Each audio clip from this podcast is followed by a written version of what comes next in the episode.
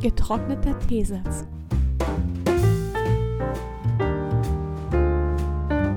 Wäre eine rationale Welt eine bessere Welt? Wären Menschen ohne Emotionalität noch menschlich?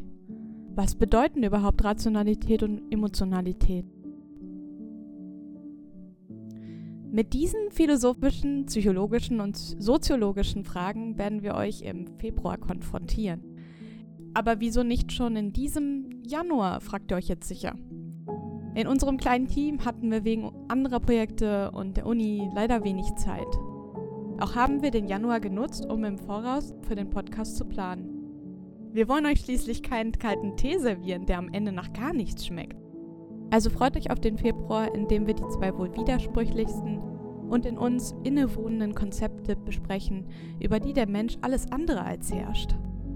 Wir freuen uns auf jeden von euch, wenn es endlich wieder heißt, heute mit der Teesorte aromatische Philosophie.